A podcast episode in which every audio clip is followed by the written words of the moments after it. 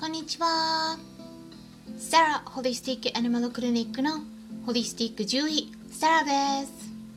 本ラジオ番組では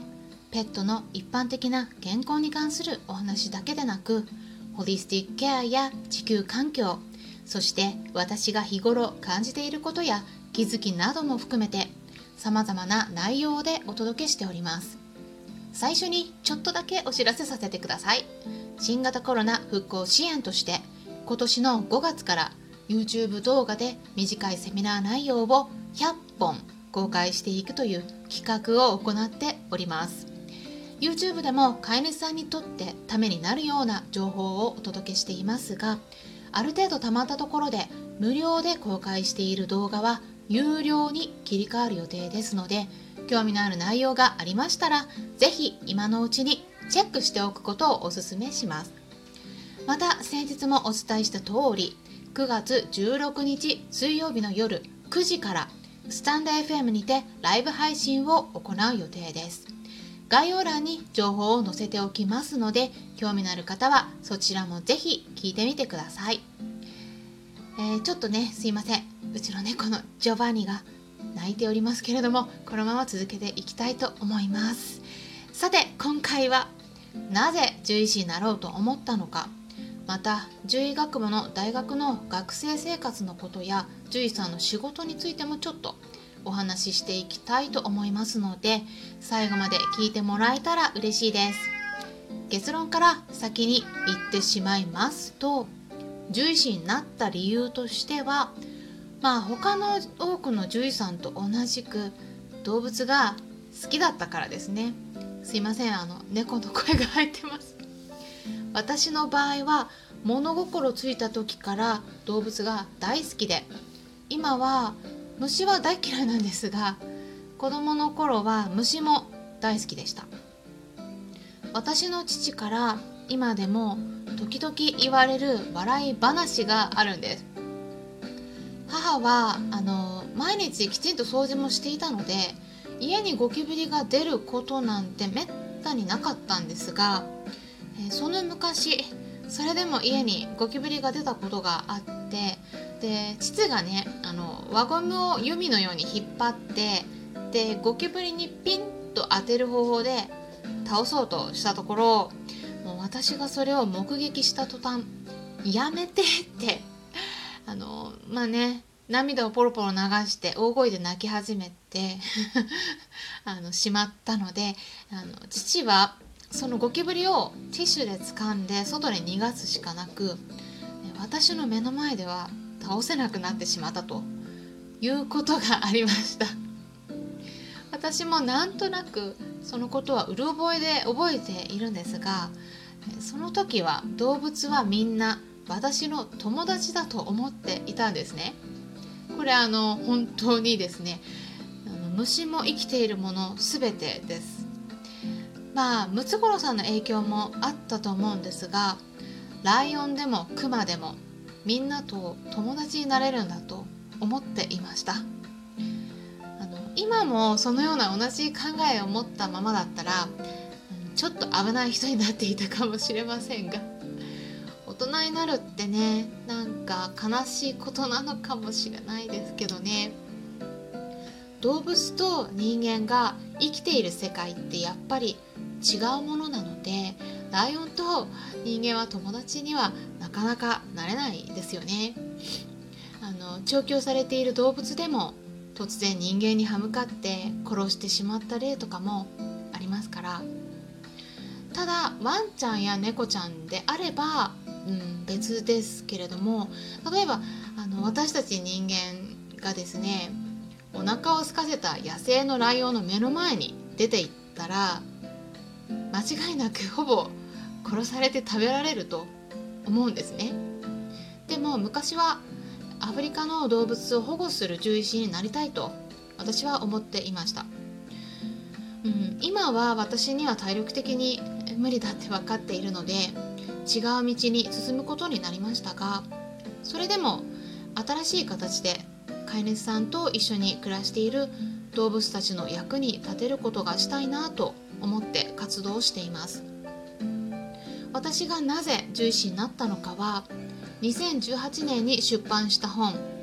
タイトルがですね「ペットのお悩み解決メール相談室」になるんですけれどもそちらにいろいろと記載しています。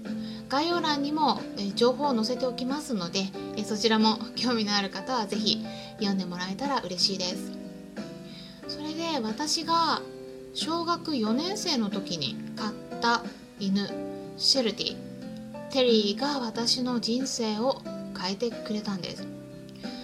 うん、この子の話をするとどうしても、うん、泣きそうになってしまうんですがもう亡くなってしまったんですね。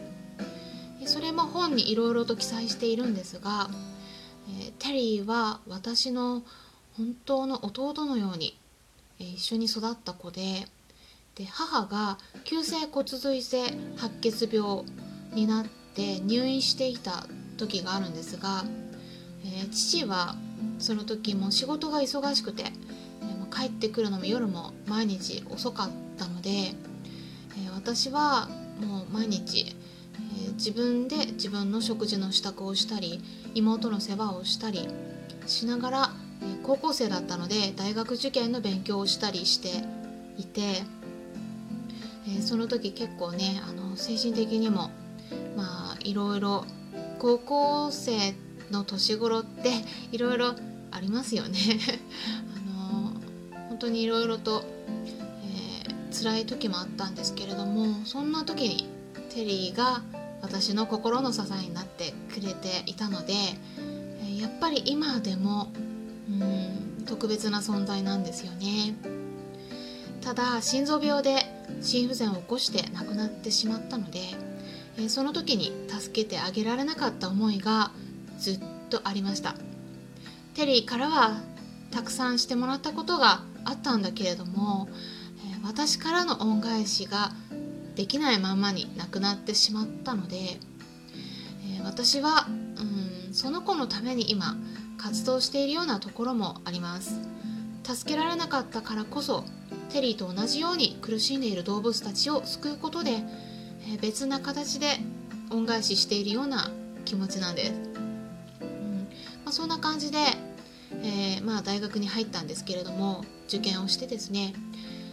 まあ、大学生活の話をしますと大学生活もあの普通って4年間ですよね。でもお医者さんとか獣医さんになるための専門の学学科になると6年間になるんですね。でちょっと長かったんですけれども、まあ、今はねいろいろと変わっているとは思うんですが、えー、私として一番辛かったのは動物実験とか外科の実習とかでしたね。実験動物が大学で飼われていてで私自身も実験用のワンちゃんとか猫ちゃんやマウスなどの世話をしていたんですがそうするとやっぱり情が湧いてしまいますよね。実験をされる動物たちにとっては何にもメリットもないのにもう何回もね血を抜かれたり痛みを加えられなければならないっていう場面も出てきます。でそれを見なければならない。し、えー、当然ですねあの痛がって泣いたりすることもありますからこれは動物が好きであればあるほど結構辛いと思います。私は大学を辞めるっていうまではいかなかったんですがまあ正直にお伝えしまして大学時代はもうね精神的に結構やみましたね。実験動物のおかげでたくさんの人間の命が救われているんだけれども、なんだか人間って動物たちから恩恵をもらっているばかりでどれだけのことをお返ししてあげられているのかなって。動物側からしたら人間って結構理不尽なことを一方的に押し付けているような気がしていて、まあ、だからといってただの学生である自分にはもうどうすることもできなくて、まあ、もどかしさを感じていましたね。でもそんな辛い経験の中頑張って勉強して大学卒業して国家試験に受かって資格を得たからこそ今の自分があるのかなと思っています、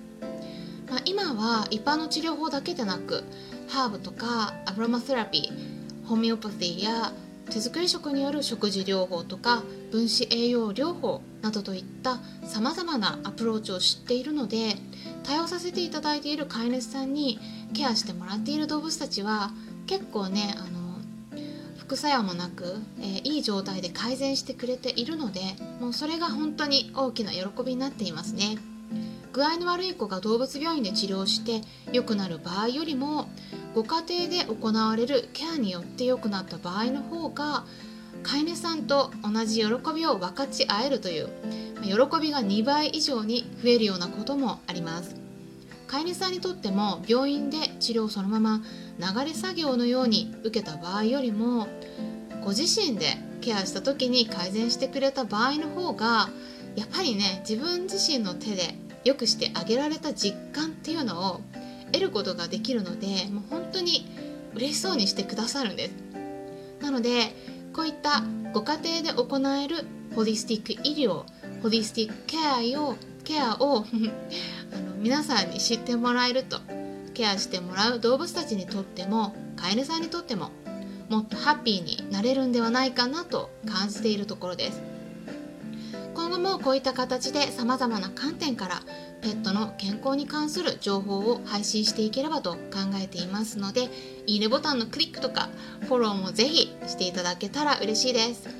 何か気になる点や知りたいことなどがありましたら質問箱やレターからご質問いただいて構いませんこの場合は直接その場でお答えするっていうよりもラジオ番組か YouTube 動画内で回答させていただきたいと思います今回も最後まで視聴していただきありがとうございましたそれではまたお会いしましょう。ホリスティック獣医、サラでした。